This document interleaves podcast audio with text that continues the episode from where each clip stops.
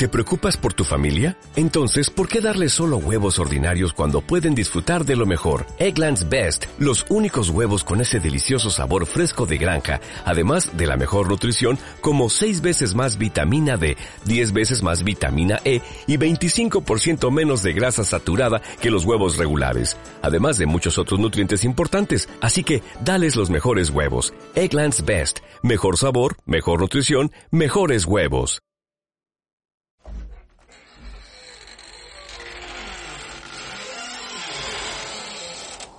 ¿Tienes miedo a quedarte sin 4G en mitad de una tormenta de nieve en la AP6? ¿Tienes miedo a que tu móvil o tu PC no se actualice y tus aplicaciones se queden sin funcionar? ¿Quieres conocer lo que es un Bitcoin ahora que ya sabes que no es el último modelo de coche eléctrico? ¿Miedo a perderse algo? Mapa.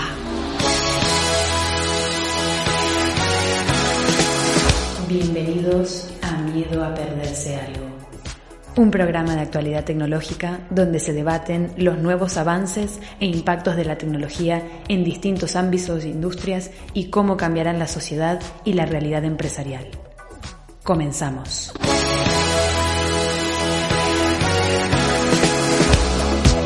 Comenzamos un día más. Un, día, más. Un día, menos, Un día menos. No sabemos. cómo Se no acaba enero. Se acaba enero, la cuesta de enero, la cuesta terrible. ¿Hemos cobrado ya? Hemos cobrado.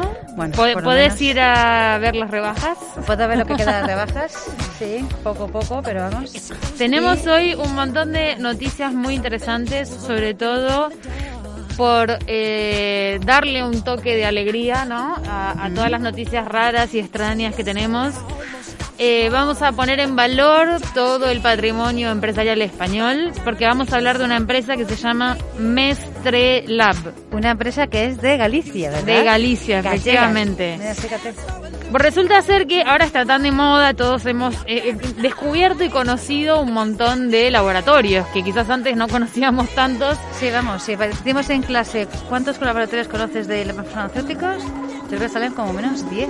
Sí, porque con todo el seguimiento que estamos haciendo de las vacunas, cada vez más eh, conocimientos tenemos sobre estos temas. Por cierto, creo que hoy se autoriza, ahora que vamos a hablar también, se autoriza hoy la Agencia Europea del Medicamento, autoriza hoy la tercera, que es la de AstraZeneca con la Universidad de Oxford, Vos fíjate. que trae polémica. polémica. Polémica. Pero vos fíjate, AstraZeneca, que es uno de estos laboratorios que todos hemos aprendido hasta nombrar eh, y, y conocer un poquito más, es uno de los laboratorios junto con Moderna ¿Mm? y Pfizer, entre varios, pero estas son tres empresas que ya conocemos bastante Sí. porque son de las que están ya desde el inicio realizando una investigación, una, una carrera contra el tiempo para conseguir buenos resultados de investigación. Y es Mestre Lab, esta empresa que nombrábamos al principio, la que eh, genera el software que utilizan estas empresas en su investigación y desarrollo. ¿Y eso cómo lo hacen? Es un software que permite leer, procesar e interpretar los datos que salen de los distintos instrumentos y técnicas de laboratorio. Además, eh, la usan según un informe de cinco días, que nos traen acá un poquito de datos eh, específicos, el 96% de eh, el top de las universidades del mundo. 96 de las 100 mejores universidades del mundo Sí, usan este software. y nosotros no. No lo sé, habría que preguntarles. Entonces es muy interesante porque el laboratorio de Mestre Lab, que tiene una, una de sus sedes en Santiago de Compostela, desarrolla este software que está especializado en investigación química.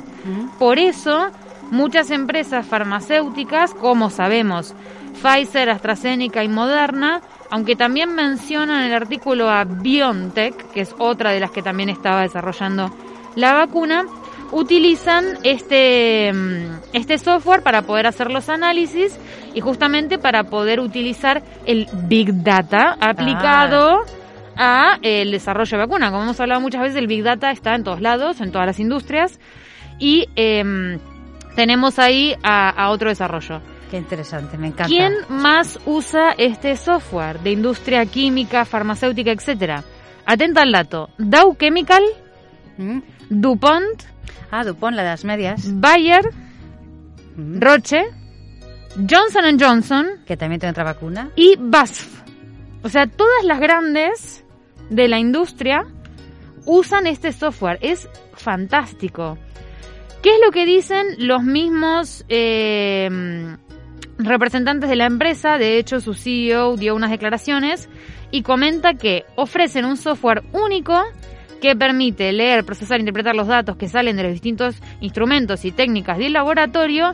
Y la más importante es resonancia magnética nuclear, espectrometría de masas y eh, perdón, cromatografía líquida y de gases, que no sabemos bien qué es esto, pero suena muy importante. Entonces, ¿de dónde nace esta empresa? Que esta es la parte más interesante para nosotros, sobre todo desde el punto de vista de analizar el tejido eh, empresarial español, que muchas veces hablamos de estos temas. Nace de una tesis doctoral, ojo. Oh. nace de una tesis doctoral de, de un alumno de la Universidad de Santiago de Compostela, que eh, de algún modo fue un, un inicio ¿no? en el desarrollo de este tipo de software, este tipo de necesidad de la investigación en el año 2004. ¿Quién se iba a imaginar que casi 20 años después iban a ser la empresa por excelencia más utilizada y la que más influencia iba a tener en el proceso de desarrollo de, de la vacuna, ¿no? La primera onda de, mm, de facturación que tuvo fue 6 3,5 eh, millones en el año 2020, lógicamente por el uso que tuvo y por la cantidad de demanda de este software, y tuvo un beneficio neto de 1.4 millones de euros. Muy importante. Y nos cuenta, ojo, porque acá también analizamos la parte internacional. El 97% de la facturación son desde las exportaciones que hacen al extranjero, desde España para el mundo. ¿Cuánto? Mucho, mucho. El 97%, entonces la mayor parte de su facturación, la mayor parte de sus ventas es hacia todas esas grandes universidades del mundo, todas esas grandes investigaciones. Qué bueno sería poder poder revertir ese cerrar el que tenemos y poner aquí más cerrar el triángulo del conocimiento, poder tener acá empresas que desarrollen digamos, distintos fármacos, ya sea la vacuna u otras cosas, usando ese software, aplicarlo a nuestra educación y demás. Sí, tú fíjate que hay polos que podría haber polos y clústeres aquí. Y sin embargo, mm, tenemos algunos clústeres, pero obviamente no eh, en comparación con el en comparación con otras otras zonas del mundo, otras regiones, claramente nos quedamos un poquito más atrás. Pero lo que sí es interesante es que el crecimiento de la empresa también se dio gracias a que en 2018 una empresa suizo-estadounidense que se llama Bruker, que es una líder en resonancia magnética nuclear, o sea, que hacen los análisis y las maquinarias y demás, invirtió en, en, esta empresa, en Mestrelab, y eh, sumó el 51% del accionariado. Reagrupando así a todos los inversores y convirtiéndose en eh, uno de los inversores eh, prioritarios porque esa ampliación de capital y esa inversión de esta gran compañía suizo-estadounidense permitió reinvertir en investigación y desarrollo con los nuevos fondos que entraron y así continuar mejorando la eh, infraestructura y la capacidad de investigación y desarrollo de la propia empresa. Qué pena que, qué pena que no revierta aquí en España, es que me da tanta, me da tanta rabia. Pero fíjate, de a poco, de a poco va a ir eh, llegando ese, ese apoyo y ese desarrollo local, porque en Galicia comentaban que la Junta de Galicia y la Agencia Gallega de Innovación, que el acrónimo es GAIN, porque debe ser las siglas en, en gallego, tienen un, un acuerdo para desarrollar justamente en la Universidad de Santiago de Compostela eh, distintos programas en el ámbito de ciencias de la vida.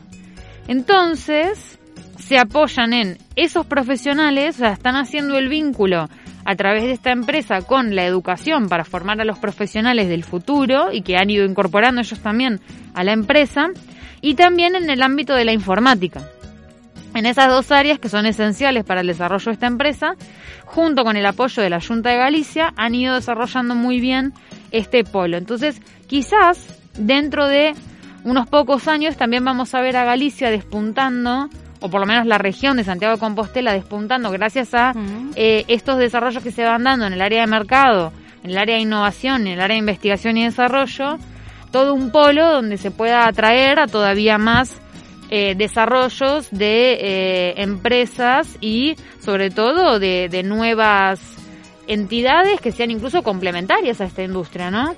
Estaría interesante ver si después se terminan abriendo ahí eh, oficinas de las farmacéuticas. ¿Por qué no? Podría ¿Por ser. qué no? ¿Por qué no? Aunque en este mundo del teletrabajo donde tendemos... Mira, hay una noticia que quiero comentarte. Contame. Eh, Twitter ha dicho a sus trabajadores que ya no tienen que volver nunca jamás a sus oficinas. 100%. 100%. Guau. Esta última semana. Así que, ¿qué te parece si con todo esto del clúster que hemos hablado de aquí, que hay en Alcobendas, clústeres aquí en Madrid también, algunos, ¿por qué no se viene aquí la gente a trabajar? Conocemos algún caso de personas que conocemos que han venido de Londres y se han instalado en Canarias. Claro. ¿Y por qué no? Deslocalizar a lo mejor las grandes. ¿Qué pasará con Silicon Valley? ¿Está perdiendo auge? Está perdiendo auge. Porque- Habría que ver si, si el, el clúster, que tuvo muchísima importancia hasta ahora, sobre todo los clústeres de innovación, donde veíamos en el mismo lugar geográfico entes educativos, como en Silicon Valley teníamos a Stanford, Caltech, grandes universidades muy prestigiosas, muy reconocidas. Teníamos también al mercado, a las empresas y obviamente la combinación de ambos de la investigación y desarrollo. Y todo eso funcionaba fenomenal porque al estar físicamente todos juntitos, se generaba una, una potencia. Claro. Pero ahora, claro, al ir todos al entorno digital, estamos todos en casa. Ahora están todos en casa. Las, las oficinas ya no están, ya no se están haciendo tantas oficinas. Aparte ha habido también mucho, mucho mm, controversia estos últimos días también con la oficina de Google también. Sí. ¿Y qué pasaría? ¿Qué pa- puede pasar? Puede pasar que la gente, que los eh, Facebook, Twitter, todos Apple, empiecen a coger talento de otros países. Y yo creo que es muy probable. Ya lo venían haciendo de antes, venían captando talento de otros países, pero claro, ahora es como que se democratiza incluso más todo. Claro. Porque como todo pasamos al online, Podríamos tener profesores de aquí del extranjero o podríamos trabajar nosotras En en, Canarias, Italia, por en ejemplo, Italia. o en Italia claro, o en las islas eh, Fiji. también. ¿no? Todo, todo, todo, sería posible. deslocalizado. Hace un año, más o menos, me habían ofrecido un puesto en otra universidad y me acuerdo que físicamente esa universidad está en otra comunidad autónoma. Y me decían, no te preocupes, si nosotros tenemos un coordinador que está en Nueva Zelanda, otra profesora que está en Brasil. Y así me iban nombrando personas Claro. que yo decía, qué bien, qué, qué bueno que puedan contar con el mejor talento independientemente de dónde se ubique. El. COVID está potenciando esto de una manera Sí, sí, brutal. Está desacelerando, efectivamente. Se está ahí- desacelerando, pero de una manera absoluta. Y fíjate, eh, hablando, hablando de eso, eh, estábamos viendo un poco ¿no? los, los cambios que se van dando en el mercado y cada vez, obviamente, al estar todos en casa, fue como un pequeño, una pequeña transformación del sector energético porque pasamos de mucho consumo en empresas, en industrias, en instituciones, a casi todo el consumo desde casa, porque la mayoría de las personas que pudieron hacer teletrabajo durante un año entero estuvieron trabajando en casa, Claro. entonces teníamos muchos establecimientos cerrados. Y Sí, fíjate que a la pero vez es mayor coste para el trabajador. es mayor Eso- coste para el por eso hay trabajador. una ley que tiene que tal, porque esas cosas tienen que regularse. Claro. Eh, por cierto, ¿para qué va a pasar con las empresas que han cogido, se han gastado tanto dinero en edificios, en Las alquileres? famosas ciudades. La ciudad de Telefónica, la ciudad de Santander, la ciudad de... Tú ahora pasas por la ciudad telefónica, esta mañana hemos pasado por ahí y ves que ya puedes aparcar. Está un poco vacía, Está es un poco vacía, triste. porque creo que Telefónica ah, mm, creo que puede- tiene que ir una- dos días en semana. Hay gente que está en sus casas, Claro. personas que conozco yo que está embarazada que está en su casa. Habría Y- que ver en esta transición cómo... ¿Cómo podemos organizar, qué, qué hacemos con esas ciudades? El de Santander, el de Bilbao. Quizás se vuelven un poquito más pequeñas. A mí me parece interesante, por una cuestión cultural nuestra, tener la posibilidad, al menos una o dos veces por semana, de encontrarte físicamente la cultura corporativa. Sí, la cultura corporativa. Ir físicamente al establecimiento es algo que aporta un cierto valor intangible, pero es verdad que nos ha demostrado, sobre todo el COVID, a quienes no creían tanto en el teletrabajo, que es perfectamente posible, perfectamente posible, gestionar todo desde casa. Quizás vemos una pequeña reducción de una gran ciudad a un pueblo, el pueblo de Santander o el pueblo de, Telefónica en vez de toda una ciudad grande. Pero lo que sí es cierto es que en este proceso de transformación de nuestras ciudades, de transformación de cómo vamos a hacer las cosas, hay una iniciativa que, por supuesto, donde podía estar, tenía que estar en Arabia. Eh, Arabia Saudí creó un nuevo concepto de ciudad que es muy interesante. Se Arabia Saudí. Sí. Se llama The Line. The Line es una línea que quieren crear básicamente en el, en el norte del país, cerca de la frontera con, con Jordania, más o menos hacia esa zona, quieren crear una línea donde a través de esa línea se recorran 170 kilómetros, mm. Preservando un 95% de áreas naturales en todo ese trayecto. Parte del trayecto cubre desierto, lógicamente. Y en esa línea se van a crear pequeños pueblos donde no van a existir coches, donde todo va a ser autosuficiente, cero emisiones y la gente que viva en esos pequeños pueblos va a poder moverse a todos los sitios caminando.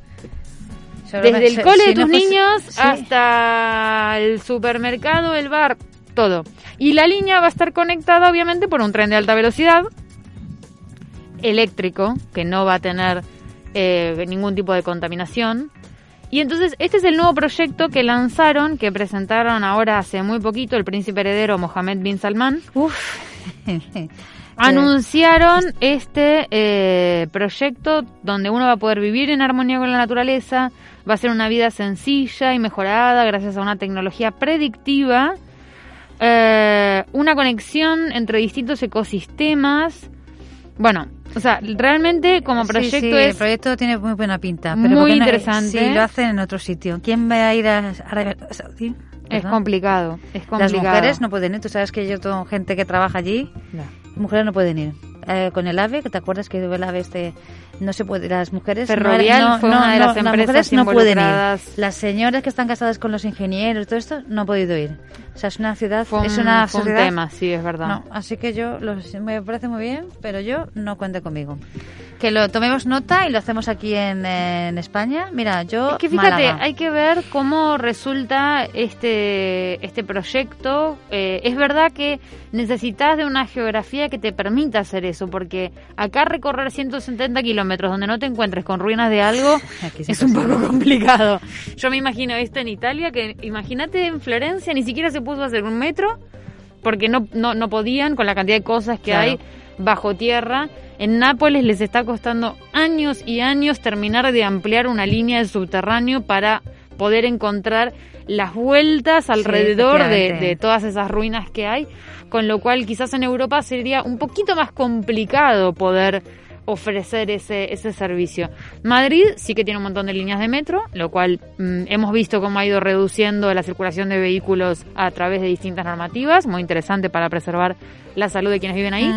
Pero bueno, vamos a ver este proyecto de The Line que va a involucrar un montón de empresas. Y además, sobre todo, porque luego eso se copia y es que se puede se puede analizar de todas claro, se puede se puede replicar claro. nos gusta decir aquí se puede replicar a otros sitios interesante. aplican a, otros contextos muy muy muy muy y por cierto ya cerrado el ordenador pero había una noticia que me gustaba que era mm, están ya los coches eléctricos están ya comenzando a, está comenzando a replicarse todo este tipo de la tecnología está usando en coches mm, para las obras eh, coches ya para las empresas no coches eh, industriales coches industriales vehículos industriales. Bueno, fíjate que una de las de las propuestas que tiene la ciudad de Madrid, que quería ser, digamos, de las líderes en, en la movilidad sostenible, tiene una línea de autobuses que tiene absolutamente cero emisiones y lo ofrece de manera gratuita para los ciudadanos, como para que se empiecen a acostumbrar y empiecen a conocer cómo es viajar en ese tipo de transporte más grande, de más gran envergadura, y que nos acostumbremos también a esta movilidad más sostenible. Así que bueno, todo va girando hacia esa hacia esa nueva normalidad. Eh, quizás la veamos sin coches. A ver si la vemos sin coches y vacunados. Por cierto, creo que había dicho antes que hoy autorizaban. Y hay una polémica, hay una polémica, parece que AstraZeneca está vendiendo, está revendiendo las dosis de Europa a otros países. Tiene tela, ¿eh? esa, esa competencia desleal no... además que está hecho con fondos europeos. Por supuesto, por supuesto.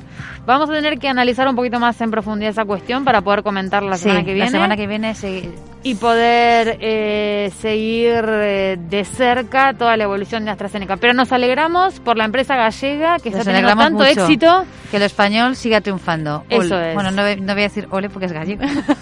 Bailamos una muñeira. Venga, hasta, la semana, que, viene.